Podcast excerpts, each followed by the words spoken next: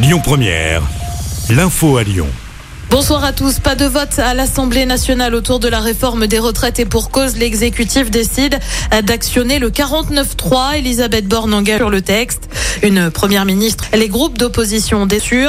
Un 49-3 avec 180 elle. Euh, Sauventin Vaugry va reprendre sa navigation. Si cette attaque, 7 près de du chauffeur neutralisé et blessé. Les usagers annonce danse des en France, des de vélos, 20 mités de temps doivent être va durer 22 heures. En vigilance, matin et encore 3 heures sur la liste rencontre. On s'est appelé Paris National, PO en match Pays-Bas, puis en attendant le passé est encore pour la vue du 105 festival. Écoutez votre radio Lyon Première en direct sur l'application Lyon Première, lyonpremière.fr et bien sûr à Lyon sur 90.2 FM et en DAB+. Lyon Première